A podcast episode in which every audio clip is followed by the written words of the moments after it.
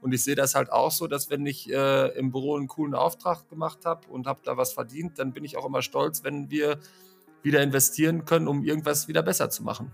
Und ich glaube, äh, entweder will man das auch oder man will halt stehen bleiben. Und Architekten sollten meines Erachtens nie stehen bleiben, weil wir die Visionäre der Gesellschaft sind. So, und da muss man halt einfach dran arbeiten, dass das auch so bleibt.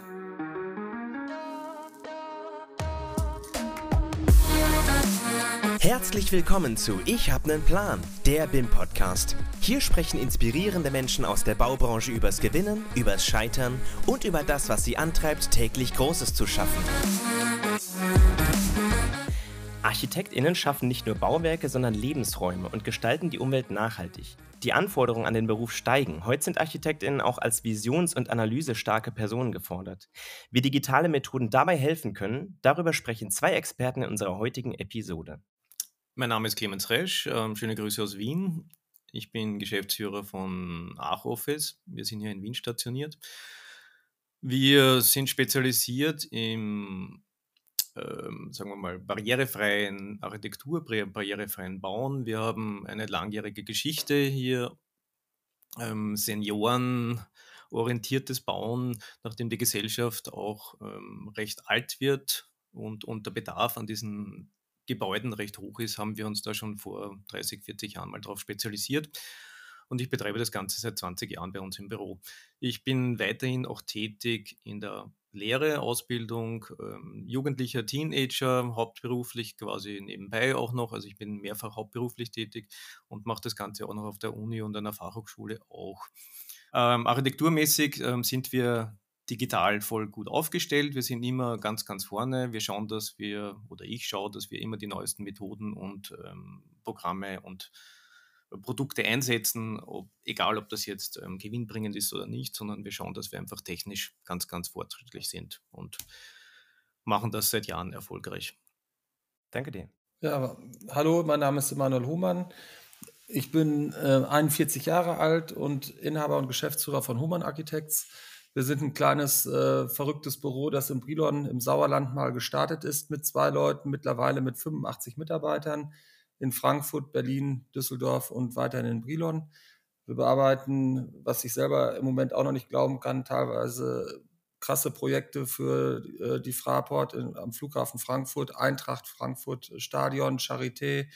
Ähm, wirklich äh, lustige Sachen und äh, mal gucken, wie das sich so weiter ergibt. Wir haben ähm, warum ist das so? Das lässt sich vielleicht nicht so richtig manchmal erklären, aber wir sagen das auch, weil wir komplett digital arbeiten, weil halt Leute auch Lust haben, ähm, da mit uns zusammenzuarbeiten. Wir haben uns relativ früh für äh, Autodesk und Autodesk Gravit entschieden und sind dann den Weg jetzt auch schon seit äh, 14 Jahren da zusammengegangen und versuchen dann auch die Prozesse nicht nur im Programm, sondern alles, was drumherum sich im Architekturbüro abspielt, auch immer zu verbessern und irgendwie zu erneuern. Also da kommt man dahin, dass man schon das ein oder andere Programm mal wieder rausschmeißt. Ähm, bei Revit ist das bis dato nicht der Fall, glücklicherweise. Aber das ein oder andere Ausschreibungsprogramm hat es da schon mal erwischt, um dann jetzt auch die äh, Schnittstellen irgendwie schließen zu können. Das macht schon mega Spaß, irgendwie da auch mit Vorreiter mit zu sein und dann auch das Wissen immer weiter zu vermitteln. Egal, ob das jetzt an unsere Auszubildenden oder Studenten im Büro ist oder jetzt auch eben in so einem Podcast-Format, wie wir es heute hier haben. Danke dir. Was müssen Architektinnen heute mitbringen? Welchen neuen Anspruch hat der Beruf? Ja, das ist eine, eine ganz gute Frage. Ähm, was muss ein Architekt mitbringen, Architektin, Bautechnikerin? Ich würde jetzt nicht unbedingt eben den, den Beruf des Architektin ähm, hier hervorheben, sondern eben auch Bautechnikerin. Ähm, wir brauchen eine, eine grundlegende technische Ausbildung. Das heißt, Sie müssen über Details Bescheid wissen, über die Bauphysik und solche Sachen und nicht nur einfach einen schicken Entwurf hinzaubern können, ein 3D-Objekt erzeugen und dann wiedersehen und keiner kann das mehr bauen, weil das ist unmöglich.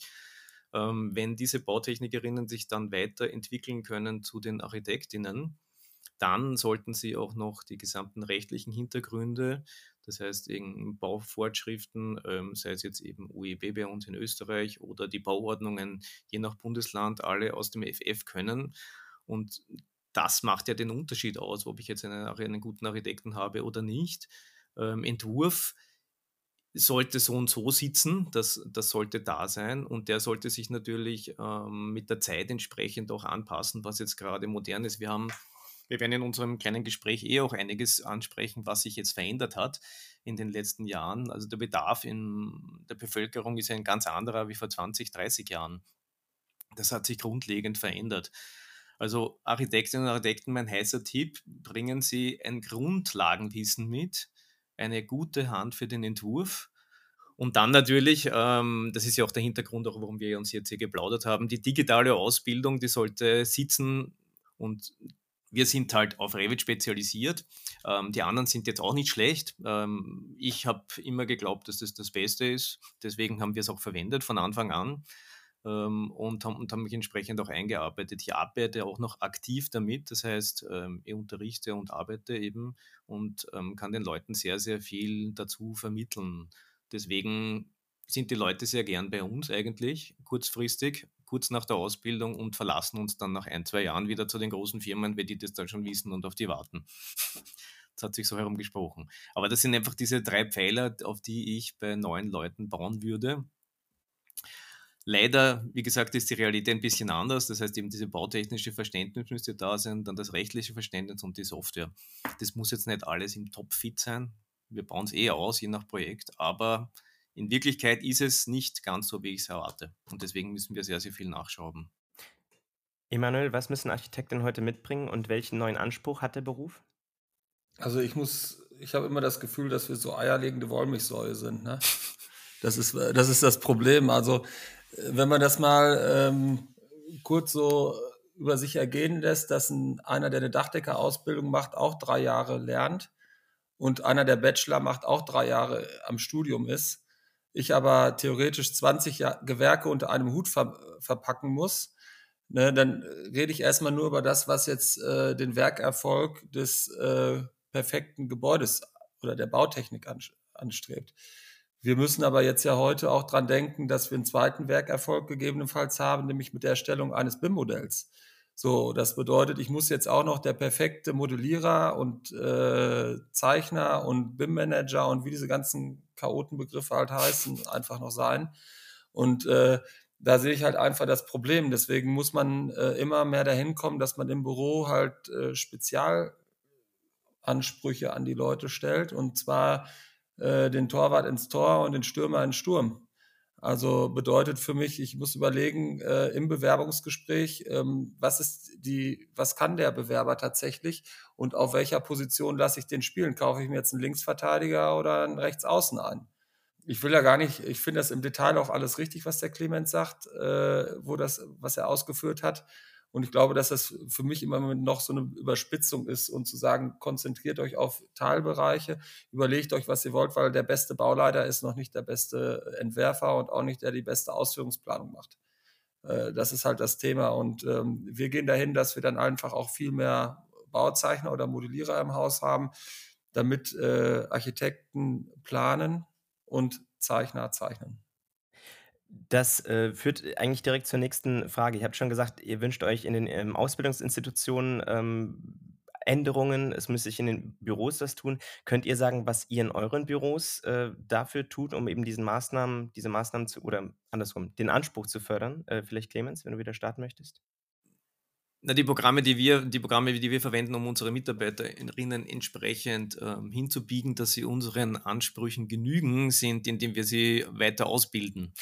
Das heißt, wir setzen sie an ein Projekt und ähm, realisieren relativ schnell, wo die Schwachstellen sind. Ähm, diese Mitarbeiterinnen, wo keine Schwachstellen sind, die gibt es nicht. Weiters versuchen wir sie natürlich äh, multiple, eben nicht nur in diese eine Nische einzusetzen, dass sie auch die Baustelle sehen, da rauskommen und, und nicht nur, also ich habe das in meiner eigenen, ähm, sagen wir mal, Erfahrung miterlebt, dass wenn man immer nur den Plan zeichnet und nie das Ding sieht, es gibt einige Gebäude, die habe ich nie gesehen, weder in der Bau noch in Fertigstellung, das ist schon ein bisschen traurig und man kriegt keinen Bezug dazu und man sieht auch nie, wie das in Wirklichkeit ist.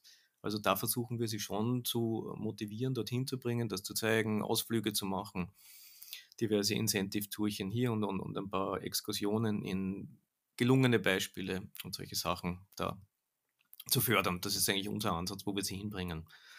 Und dass wir halt immer eine super Stimmung haben und ähm, den Vorteil eines Bombenchefs, das nicht. Emanuel, was für, äh, was für Maßnahmen ähm, unternimmt ihr, um den Anspruch zu fördern, des neuen Architekten sozusagen? Ich finde ja, äh, dass an sich der Architekt gar nicht so neu wird, sondern der kriegt halt einfach nur neue Werkzeuge an die Hand. So, das heißt, äh, das Bauen hat sich ja nicht verändert, sondern das, wie ich das Haus baue, das bleibt ja im Grundsatz gleich, sondern es wird jetzt nur das Werkzeug geändert, mit dem ich im Grunde genommen den Weg beschreite. So, und bei, diese, bei diesem Werkzeug sind halt vielleicht äh, unterschiedlichste Leute abgehangen. Also ich mag da jetzt vielleicht, äh, ich will über meinen Vater mal sprechen, weil der äh, ist der Einzige im Büro bei uns, der keinen Computer hat. Aber der hat einen riesen Vorteil, was alle anderen nicht können, der kann bauen. So, der weiß halt einfach, wie gebaut wird und der geht äh, die größte Aufgabe, die er hatte, ähnlich wie Clemens das sagt, äh, der muss die Baustelle machen und der geht dann halt durchs Büro und guckt jedem Mal auf den Bildschirm und sagt, was war richtig und was er falsch macht. So, äh, ich sag mal, und das ist ja auch eine neue äh, Mentalität, nicht nur zu sagen, was man falsch macht, sondern was man auch richtig macht, weil äh, es ist ja auch keiner hier, auch hier in dem Podcastraum wahrscheinlich, der fehlerfrei ist. Also wir, wir können darüber reden, dass sie alle den Vorteil haben, dass die ähm, gut mit dem Rechner umgehen können und zwar deutlich besser als mein Vater. Also beide benötigen sich selber ja gegenseitig. Also die jüngeren Leute brauchen meinen Vater und mein Vater braucht die jungen Leute. Also ohne die beiden Sachen würdest du das nicht hinkriegen. Und du musst halt immer eine Bürostruktur schaffen, ähm, mit denen man halt so eine Symbiose herstellt. Und zwar irgendwie auf allen Bereichen. Und das gilt auch für jung und alt. Äh, das gilt, man kann nicht nur neue Sachen haben, man muss auch alte Sachen haben. Also wir können ja nie Skizzenpapier rausschmeißen. Wir müssen halt drüber reden, wie ist der Planungsprozess von A bis Z mit Jung und Alt organisiert, mit Stift und Digitalisierung organisiert. Ich kann mir noch nicht vorstellen, dass er mit so einem ähm, Tablet danach oder auf dem, äh, dass man da den Entwurf komplett drauf macht, sondern dass man immer dieses haptische noch braucht.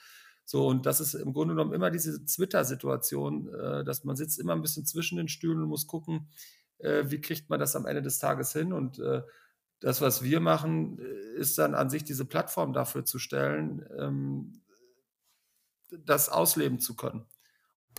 Ihr schafft ja mit eurer Arbeit nicht nur Gebäude, sondern auch Orte des Zusammenlebens und Arbeitens ähm, innerhalb und außerhalb von Mauern. Was ist für euch wichtiger, die Gebäude oder die Lebensräume dazwischen?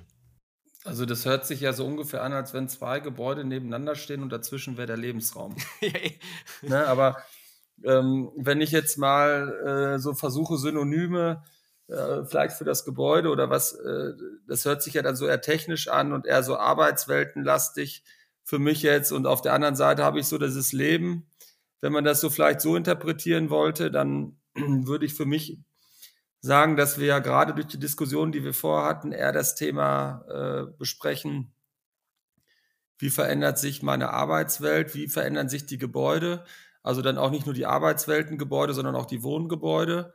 Und wie, wie nutze ich an sich die Grünflächen, die ich dann drumherum habe, diese, diese Lebensräume? Und da findet man einfach, äh, ist es im Moment so, dass mein Credo oder das, was ich meinen Kunden auch im Moment sage, ist, dass äh, immer mehr Arbeiten ins Leben kommt und Leben ins Arbeiten dafür zurückkommen muss, weil sonst ich muss dieses System in der Waage halten. Also wenn ich jetzt zu Hause Homeoffice mache, äh, in meinem Lebensraum und da die Arbeit reinlasse, dann würde ich erwarten, dass ich einen Ausgleich von meinem Chef bekomme. Also muss ich dann wieder gucken, dass sich meine Arbeitswelten auch ändern und dass ich dann da auch Kommunikations- und ähm, äh, wie heißt es, Lebensräume kriege. Also muss man ja einfach sagen, wenn wir mental fit bleiben wollen, sind die Lebensräume extrem wichtig, wo ich halt einfach ausschalten kann und mich über die Sachen auch unterhalten kann. Und das ist vielleicht auch das Thema Work-Life-Balance, weil wir es einfach zulassen, dass die Menschen immer mehr Arbeit ins Leben bekommen und die das Gefühl bekommen, ich, ich komme aus der Arbeit nicht mehr raus, weil die unumfänglich, die, die berührt mich irgendwie überall. Und deswegen ist für mich halt das auch das Wichtige, dass wir mehr äh, Lebensräume schaffen, die, die auch grüner werden, wo halt wirklich abgeschaltet werden kann, die nicht so hektisch sind wie die Gebäude, die Städte. Ne, wenn man das auch damit einhernehmen will, wo man einfach sagt, ich komme ja vom Dorf, also ich habe auch keine Nachbarn, da gibt es gar nicht so viele Gebäude. Also ich wohne im Naturschutzgebiet, das ist ein Quellgebiet. Ne, und ich kann das Ganze nur stemmen, dieses ganze Pensum, weil ich halt äh, dann am Wochenende äh, in der Natur sitze und einfach da meine Ruhe habe. Und diesen Lebensraum, da lasse ich auch keinen rein. Ne? Und das, äh, das heißt auch da, wie ich es eben gesagt habe, für mich ist es immer, das eine kommt und das andere nicht her. Also es gibt wahrscheinlich nur wenig Leute, die kein Geld verdienen müssen und die nicht zwingend auf manche Gebäude angewiesen sind. Es hat sich auch durch den Einsatz der Arbeit, ähm, also die Nachkriegsgeneration hat ja nur gearbeitet, die hat ja Lebensraum nicht gebraucht. Die Generation dann danach, es ist halt immer weniger geworden und jetzt wird halt der Lebensraum immer, immer wichtiger. Das Bewusstsein dafür ist geschaffen worden in der Gesellschaft. Wir, äh, wir haben ja immer das Problem, dass wir sagen, die Jugend müsste mehr arbeiten. Oder die ist zu faul oder die, ja, das ist ja das Thema, wie, wir als Architekten, wir haben ja damals immer so viele Überstunden gemacht und das war ja alles total toll. Und ich glaube, das ist auch genauso ein Thema, wenn man einer richtig acht Stunden ranklotzt, dann ist es auch in Ordnung. So, da muss ich nicht mehr erwarten. Und wenn ich das dann als Work-Life-Balance nachher auslege, ist ja, ich meine, da rede ich mir als Chef, ich natürlich würde ich lieber zwölf Stunden fordern und zwölf Stunden ranklotzen, aber das ist ja ein Irrsinn, weil wir können ja gar nicht so lange so konzentriert arbeiten. Also muss ich mir schon überlegen, wie schaffe ich einen Raum, wo wir wirklich konzentriert arbeiten, wo können wir kommunikativ arbeiten. Und das hat natürlich auch was mit, äh, mit New Work zu tun, mit neuen Bürokonzepten, äh, wo wir, also wir haben, ich habe es ja gesagt, irgendwie 300.000 Quadratmeter Bürofläche, die wir im Moment beackern. So, das ist überall das Thema, wie kriege ich die Leute wieder ins Büro, wie kriegen wir dieses New Work hin und wie kriegen wir Lebensräume geschaffen, auch im Büro, wo die Leute Lust haben zu sein, die Kommunikation zu fördern und äh, auch den Job zu genießen. Ne, das, da, so, und dann bin ich dabei, acht Stunden Homeoffice, Vollgas, reicht mit dreimal. Wie du sagst, Lust am Arbeiten. Ja. Das muss einfach Spaß machen. Ja. Der Spaßfaktor, Zusammensein, Job genießen, New Work, um dafür Orte zu schaffen, ist ja die Wahl des Standortes sehr entscheidend. Wie wichtig ist denn die digitale Standortanalyse für eure Arbeit? Ja, die ist ähm, sehr wichtig geworden, weil sie unglaublich hilfreich geworden ist und ähm, ich kriege eine super Genauigkeit, sei es jetzt mit ähm, diversen ähm, Drohnenaufnahmen oder Laserscanning oder Fotogrammetrie von bestehenden, das ist absolut nicht ähm, vergleichbar mit älteren analogen Methoden. Also da kriege ich viel, viel bessere Ergebnisse, ähm, die ich davor nie bekommen hatte in dieser Qualität und Ausführung. Das heißt aber nicht, dass ich mir das, die Gegend ja nicht anschaue. Also ich weiß natürlich, muss man den, den Verkehrs, ähm, Umgebung hier natürlich schon anschauen, wo sind hier meine Personenströme, Verkehrsströme, Zugänge etc., wie schaut die Nachbarschaft aus, wie ist das ganze Gelände vorhanden. Also das darf ich schon noch analog machen. Nur Bestandsgebäude, sei es jetzt eben an bestehenden Gebäuden, die auf den Grundstücken sind oder das Grundstück selbst, auf jeden Fall digital aufnehmen. Das ähm, ist es auf jeden Fall wert. Macht ihr das denn das selber im Haus? Die Stand. Laserscannen oder irgendwie? Nein, lassen wir vom Vermessungstechniker okay. machen. Was bei uns halt immer ein Thema war, ist, dass äh, wir dann halt nicht schnell genug sind. Weil wir dann genau. erst die, Beauf die, die, Beauftragung und bis das, da, bis das dann wieder hin ist und ich habe den Bauern davon überzeugt, dass es braucht, da haben wir es halt irgendwann gesagt, wir machen es halt selber. Also wir nehmen, wir messen zum Beispiel äh, alle Bestandsgebäude selber auf und erstellen dann ein geometrisches äh, Gebäudemodell davon was den Vorteil hat, äh, dass wir es erstmal sehr präzise hinkriegen. Wir nehmen natürlich auch die analogen äh, Pläne, die es halt von den Gebäuden in den meisten Fällen ja nur gibt, dann auch nochmal als Grundlage. Aber ähm, es ist halt so, dass, ich sag mal, unsere Zukunft, wenn wir jetzt das so wollen, wird ja auch in der Bestandssanierung liegen. Also auf Dauer die, Flä die Flächenversiegelung weiter voranzutreiben, wird ja nicht das sein, was politisch gewünscht ist und was von meiner Warte auch kein nachhaltiges Bauen am Ende des Tages ist, sondern wir müssen einfach auch lernen als Anspruch, den wir eben schon mal besprochen haben, auch wie gehen wir mit Bestandsimmobilien um, wie kann ich die konvertieren, wie kann ich damit arbeiten. Äh, bedeutet halt auch das, was alle früher immer negiert haben, dass man mit äh, Revit und mit BIM irgendwie nicht im Bestand arbeiten kann. Das muss ich halt auch ändern. Also auch diese Einstellung dazu, sondern wir haben heute 95 Prozent im Bestand, ob es denkmalgeschützt oder sonst was ist, müssen wir trotzdem äh, dann mit den Methodiken, die wir haben, arbeiten. Und da kommt man ja nicht drum herum, äh, digital aufzumessen, weil was bringt mir dann der Zollstock? Ne? Also ich, ich, muss das halt auch die ganze Prozesskette irgendwie betrachten und nicht nur irgendwo hinten anfangen mit einem, mit einem Modellieren, weil Modellieren ist für mich auch erst Entwurf oder Bauantrag oder später, also nicht gar nicht so weit vorne im Entwurf, sondern ich muss halt gucken, dass ich dann es technisch auch damit umsetze. Und daher finde ich es total wichtig. Ja, den Bestand man, muss man ja mal modellieren. Genau. Und deswegen, aber gut, den mache ich halt in der Leistungsphase 3, bearbeite ich an sich tatsächlich ja erst, wenn man es so nach dem deutschen System mal sagt, äh, erst mit einem richtigen BIM-Modell. Vorher sind es ja eher schon noch Skizzen oder sonstige Sachen, mit denen man arbeitet. Und dann wird halt diese Genauigkeit, die ich damit, die ich damit ja herstelle, wie Clemens das gesagt hat, auch erst äh, im Planungsprozess später benötigt, aber dann aber auch deutlich intensiver. Und wir haben äh, den Vorteil dadurch, also dass wir halt auch mit Recap oder mit äh, anderen Möglichkeiten dann halt auch diese 360 Grad Bildpanoramen haben, wo wir dann auch von jedem Raum tatsächlich jeden Millimeter abfotografiert haben, weil ich kenne diese alten Fotodokumentationen noch, wo genau mal das gefehlt hat, was du gerade gebraucht hast. Und äh, so hast du halt das Ganze. Es ist unglaublich, es ist ne. 10.000 Fotos und das eine nicht, das gibt ja, es ja nicht. Und dann ist es halt so. Gerade noch an der einen Kante da, da, da. Genau.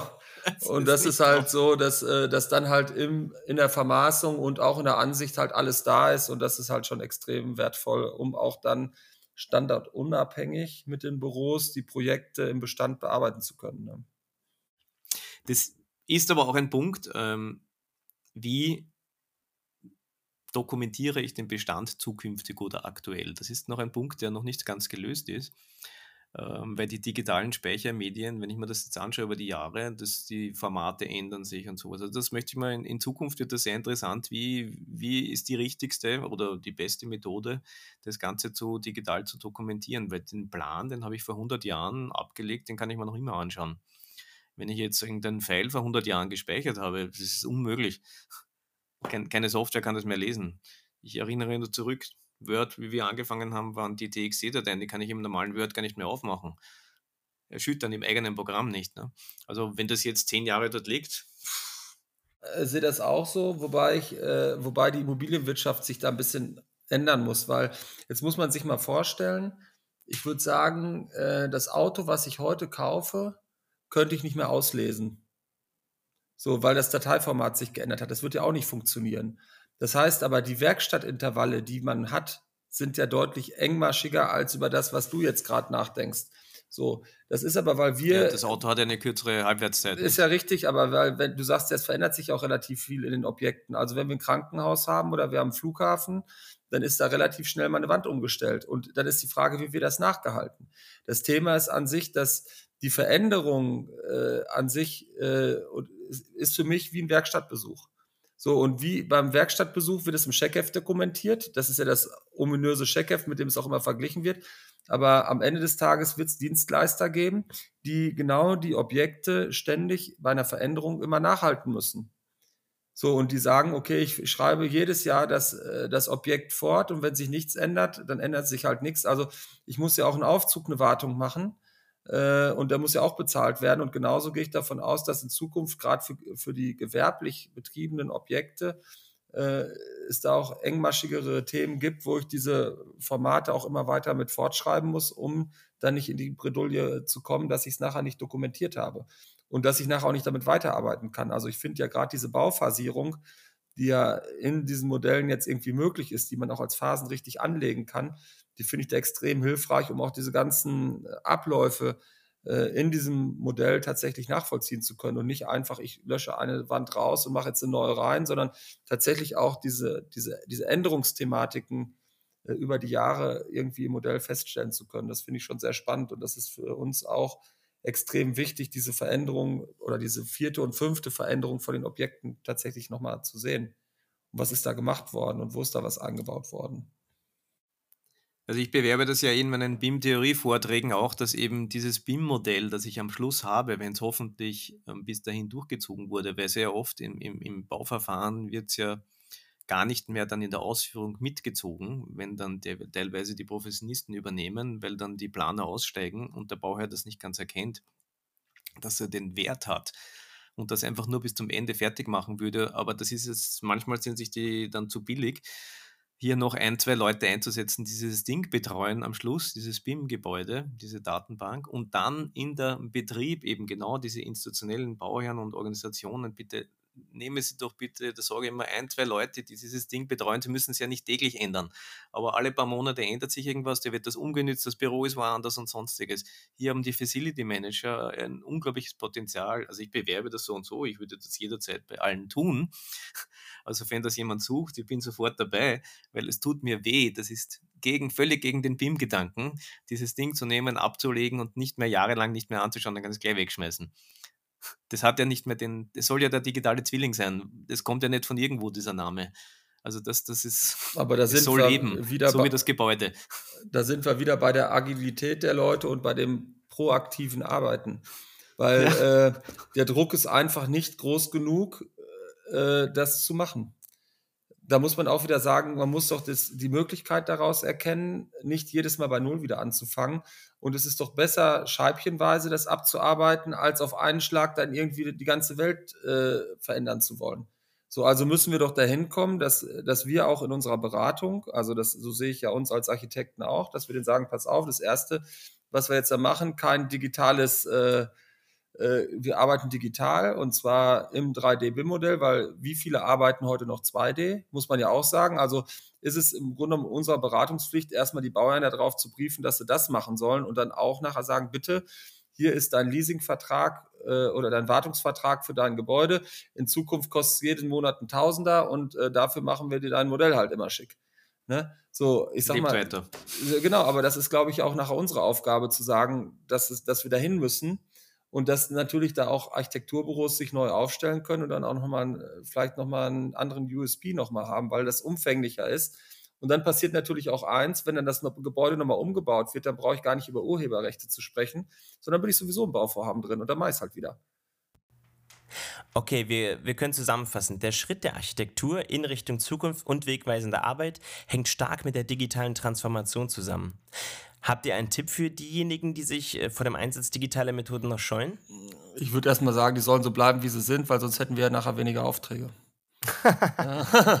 also von daher ist es halt so, äh, ne, also bitte gar nicht so viele umsteigen. Ne, das ist jetzt ja auch eher Spaß gemeint. Man sieht, wo es hinführt. Ich glaube, dass es gerade unsere Geschichte äh, auch sehr viel damit zu tun hatte, also dass wir, wo wir gerade stehen und welche Aufträge wir bekommen mit dem, wie wir arbeiten und äh, wie wir das, wie wir das angehen. Und ich glaube, dass äh, auch Clemens ein super Beispiel dafür ist, was äh, Digitalisierung mit Büros machen kann und äh, wo das dazu führen kann. Und ich glaube, äh, entweder will man das auch oder man will halt stehen bleiben. Und Architekten sollten meines Erachtens nie stehen bleiben, weil wir die Visionäre der Gesellschaft sind. So, und da muss man halt einfach dran arbeiten, dass das auch so bleibt. Hui, das hast du schön gesagt. Ja, mein Vorbild ist ja Leonardo da Vinci. Das ist ja dem, hinter dem ich herarbeite. Also auch der war ein Visionär, aber auch maschinenbauend und auch in diese Richtung. Das heißt, ganz, ganz breit aufgestellt. Und ähm, stehen bleiben ist ganz, ganz schlecht, aber das ist natürlich auch ein Naturell, das muss gegeben sein. Wahrscheinlich sind das diese Geschäftsführer von Büros, Selbstständige, die die alle immer vorantreiben wollen ich will auf keinen Fall stehen bleiben. Wenn ich mal was ähm, erreicht habe, dann mache ich mein Hackerl drunter und rausche schon zum nächsten Teil weiter. Ich will einfach immer, immer weiter und nicht sitzen bleiben. Super. Ja, prima. Clemens Resch, Emanuel Hohmann, vielen lieben Dank für das Gespräch. Das war Ich hab nen Plan, der BIM-Podcast. Schön, dass Sie zugehört haben. Bis zur kommenden Episode.